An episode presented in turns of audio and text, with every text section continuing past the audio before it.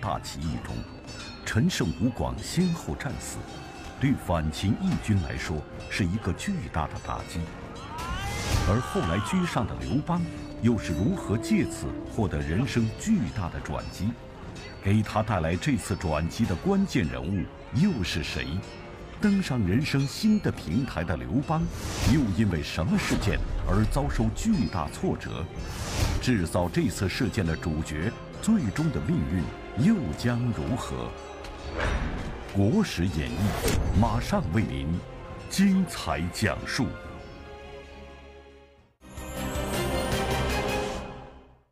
观众朋友，大家好，请收看今天的国史演义。公元前二百一十年的七月，秦帝国的开创者、大名鼎鼎的秦始皇病死沙丘。秦始皇的病故在中国历史上是一个大事件，因为他毕竟是第一个中央集权的帝国——秦帝国的开创者。所以，秦始皇的去世以后，带来了一系列的变化。在这些变化中间，我们都不讲，我们只讲。秦始皇死后的第二年，也就是公元前二百零九年的七月，这一年的这一月是秦始皇刚刚死去一年，在中国历史上爆发了一个大事件。这个大事件呢，就是陈胜吴广在大泽乡率领了九百戍卒，发动了起义。这就是所谓的陈胜吴广大起义。这个起义的原因很简单，因为陈胜吴广是带领着九百戍卒到渔阳去戍守边地的，但是由于大雨把他们拦在了大泽乡，无法行进。按照秦朝的法律，戍守服兵役的人，误了期限是要斩首的；服劳役的人误了期限，可以罚钱。但服兵役的人误了期限要杀，所以在这种情况下，那么陈胜吴广就觉得我们现在赶过去是个死，如果我们在这儿等还是个死，既然都是个死，那我们不如放手，拼死一搏。怎么搏呢？按他们的原话就是：“等死，死国可乎？同样是死。”我们为国事死一次怎么样？所以两个人一商量，就带领着九百戍卒发动了一场大起义。所以这场大起义直接引发了一场全国性的全民大起义。在这样一个大起义之中，有一个人受到了极大的触动，这个人就是沛县的县令。他说：“我能不能从帝国政府的基层县令摇身一变，成为起义军的领袖？我如果起兵反秦，我如果做了义军的领袖，那岂不是改变了身份，保全了自己的身家性命？”所以想到这儿，沛县县令就召集了他手下两个他信得过的人来商量。这两个人是谁呢？一个是萧何，一个是曹参。这两个人三年以后就成了刘邦手下排名第一和排名第二的开国功臣。所以他两个人听县令讲完以后啊，就给县令提了一个建议：不如现在把外逃在外的人把他招过来，因为这些人呢，他已经。这个落草为寇了，而且已经有了人马了。我们把他招过来，把他的队伍收编了。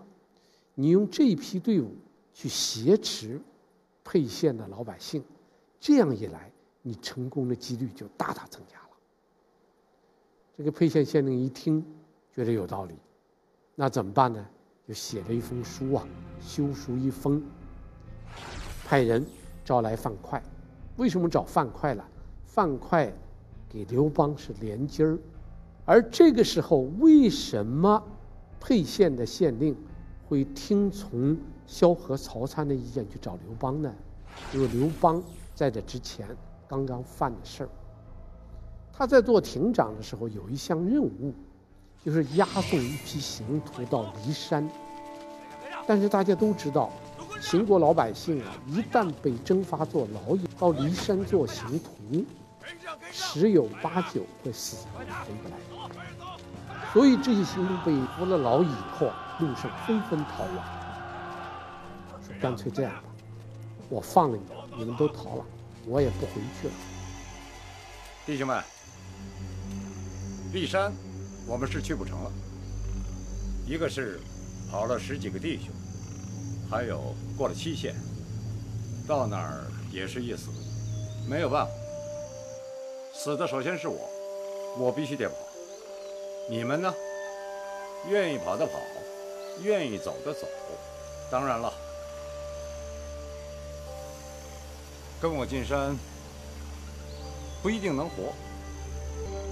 愿意跟我混的，跟着我走；不愿意的，各回各家。在此别过了。走，几个，我们跟着你。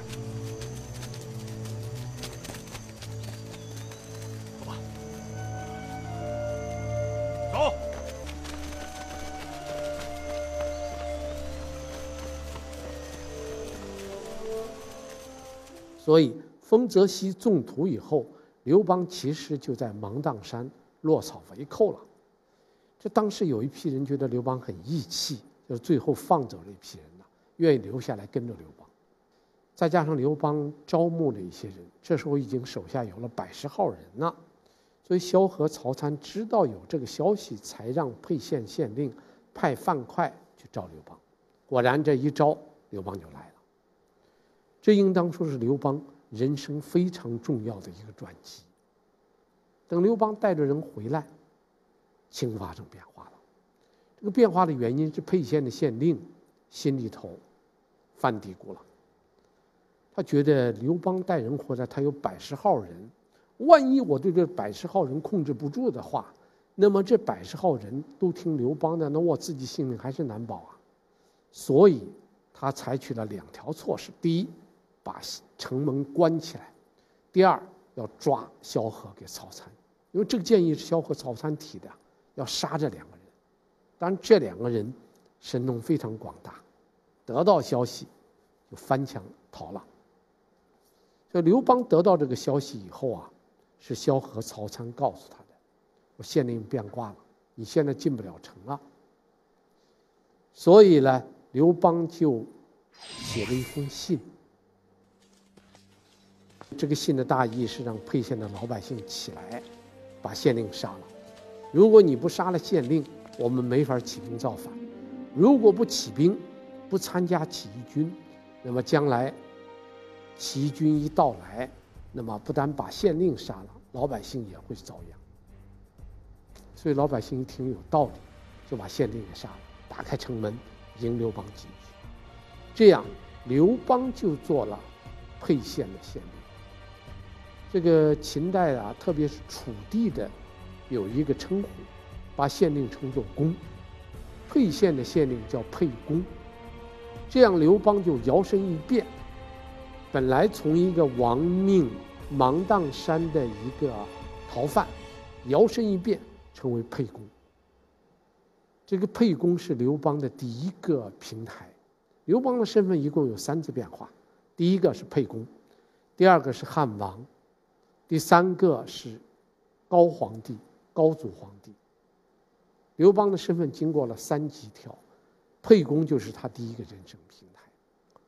刘邦做了沛公以后啊，当时的情况并不有利，陈胜吴广的失败啊，应当说是整个反秦义军遭遇的第一个大的挫折。那么刘邦遭遇的第二个大的挫折是什么呢？就是丰邑的失守。刘邦起兵以后啊，他是的根据地是在丰邑，他派了他手下的一个人叫勇齿替他守丰邑，然后他带兵去攻打秦国的军队。但他带兵出走以后，丰邑发生了很大的变化，勇齿叛变了刘邦，投降了魏国。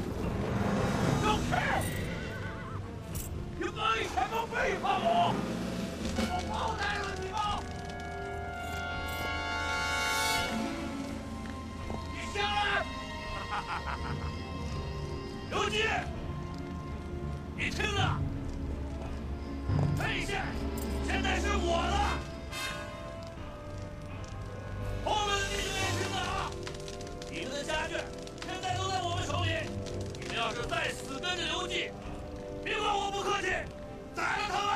有耻！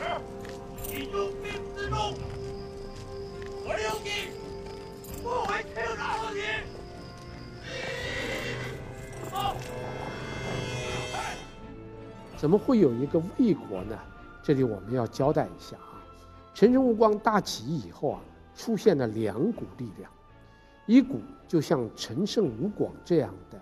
有农民自发起义的武装力量，包括像刘邦、沛公的军队。第二种呢，是原来被秦始皇灭掉的六国的后裔。六国的后裔纷纷组建了自己的国家，也起来抗秦。这是六国旧贵族的势力，所以反秦是两股力量，一个是六国的后裔。一个是各地的义军，二者的共同敌人是秦帝国。当然，秦帝国这时候主要的代表人物是章邯呐。章邯在这个过程中间打败了陈胜的义军，杀了陈胜吴广。这个我们先不说，我们先来说刘邦。啊，这个刘邦，这个在起兵以后，派雍齿守着丰邑，他带兵出征。结果雍齿叛变了刘邦投降了魏，导致丰邑失守。这个丰邑的失守等于刘邦的大本营丢掉了。所以刘邦呢，在起兵之后遭遇了两大挫折，一个是陈胜的战败，另一个是丰邑的失守。所以在这种情况下，刘邦就被迫做了一个选择。他需要借助于其他义军的力量，帮他收复封邑。换句话说，这个不利的形势啊，逼着刘邦走出了关键的一步。刘邦起兵后，在萧何和曹参的帮助下，实现了人生事业上的第一次飞跃。但随后的雍齿背叛、封邑失守，给他造成巨大的打击。那么，刘邦将采取什么行动扭转败局？为何说刘邦的这次抉择为其后来的成功奠定了坚实的基础？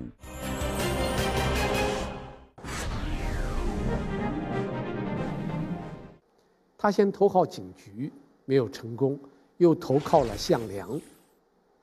投靠项梁是刘邦起兵之后最关键的一步。项梁资助他了五千士兵，十员战将，刘邦就借助于项梁的兵力，把丰邑给收复了。从此以后呢，刘邦就成了项梁集团的一个重要成员了。项梁在陈胜吴广失败以后啊，就在召开了一个重要的会议，这个会议决定要立原来楚怀王的孙子。现在已经成为一个放羊娃的，姓熊，叫熊心。所以楚王熊心就作为一个放羊娃被找回来，立为楚王。为了让他更有号召力，还称他为叫楚怀王。这个项梁做了一个很大的事情啊，就是找了一个楚怀王的孙子熊心，而且让他。做了楚王，还号称楚怀王，目的就是为了增加这个项梁军队的号召力，因为这个熊氏家族在当时是很有号召力的一个家族。对刘邦来说，拥立楚怀王熊心，他也是拥立者之一，这样给了刘邦一个非常好的机会。当然，这个项梁立熊心做楚怀王是有利有弊，有利的一面。就是说，他可以凭借这个楚怀王的号召力，影响更多的楚地的老百姓参加反秦大起义。不利的一面是等于在自己的头上又立了一个领导。那么有了这么一个上司，当然项梁活着的时候不可能对项梁有任何制约，但是项梁一旦有了变故，不在世了，那么他可能就会制约着项羽啊，因为项羽的影响力远没有项梁那么大。投奔项梁，立楚王熊心，这两件事对刘邦来说是个非常重大的。所以立了楚怀王熊心以后不久，项梁战死了。项梁被张邯杀了，因为张邯到了楚地以后，主要攻打的是两个人，一个是陈胜，死了；一个是项梁，项梁死了。所以项梁死了以后，张邯犯了一个大错误。张邯就觉得楚地的起义中间最有名的两个人。一个是陈胜，一个是项梁，都死了，所以他没有必要再把军力放在楚地了，他就带着他的兵团主力北上，到了赵国去攻打赵国去了。他的北上，张邯的北上，反倒给了当时在项梁集团的残余势力，一个是刘邦，一个是项羽，给了他们喘息的机会。这应当说对刘邦跟项羽来说都是一件好事，而项梁的战死以后啊，这个楚怀王熊心有了想法了。这个楚王熊原来只是一个傀儡，大权在项梁手里边，他只是一个一个旗帜，而高举这个旗帜的旗手其实是项梁，旗帜是被人高举着，而真正得利的人。其实是旗手。项梁举出来的楚怀王雄心，雄心只是做了一个旗帜，而项梁这个旗手战死了。旗手死了以后，那么，呃，楚王雄心有了新的想法，他首先从盱眙赶到当时的西楚国的国都彭城，就今天的徐州。赶到那儿以后，他做了几件事情。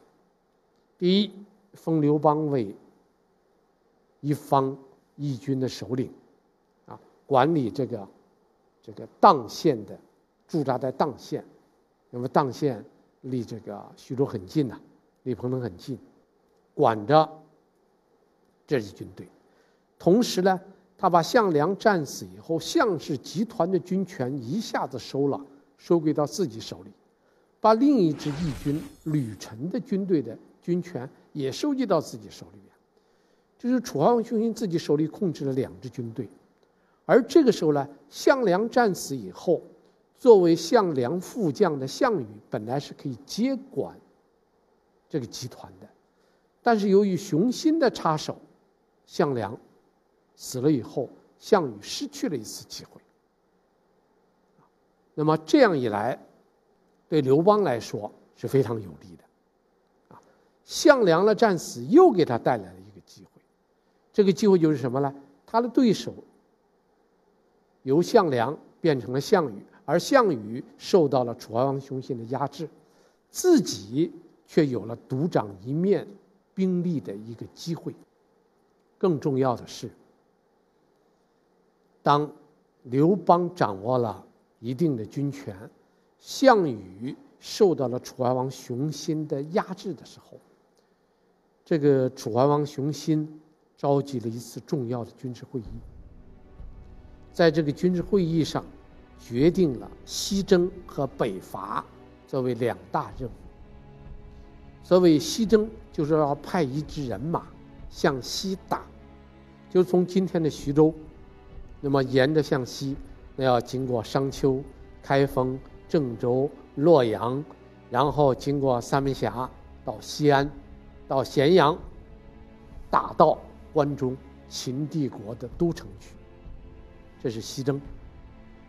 另一支军队呢，北上，北伐。北伐的军队是因为当时赵国的都城在邯郸。张邯在灭了项梁，灭了陈胜以后，带着主力到赵国去了。河南的北部、河北的南部这一带是赵国的地方，所以要从彭城，就今天的徐州，派一支军队北上。北上是要和章邯的军团作战的。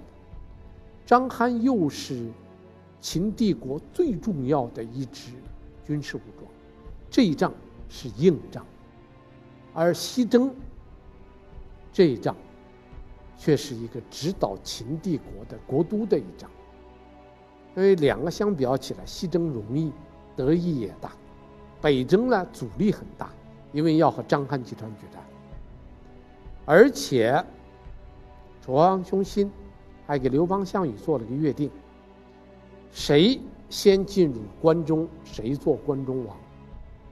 这个关中就是指的今天的陕西这一带，因为陕西的东边是函谷关，这个西边是大散关，北边是萧关，南边是武关，四边四个关口，中间是八百里的秦川。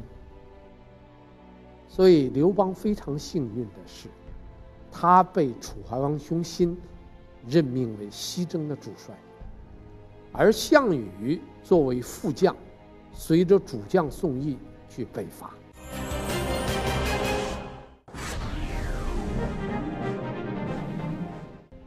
这就是我们讲的第一集，这一集叫做刘邦的这个起兵。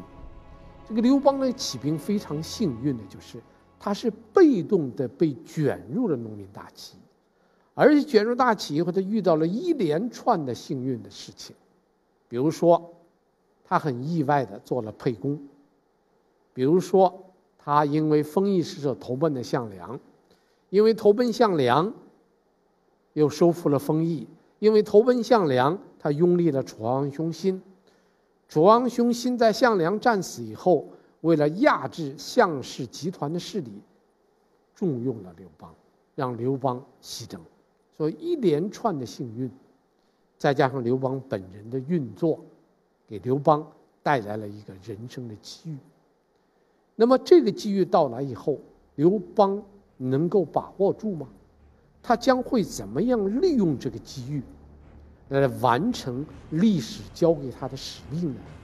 我们下一集再讲。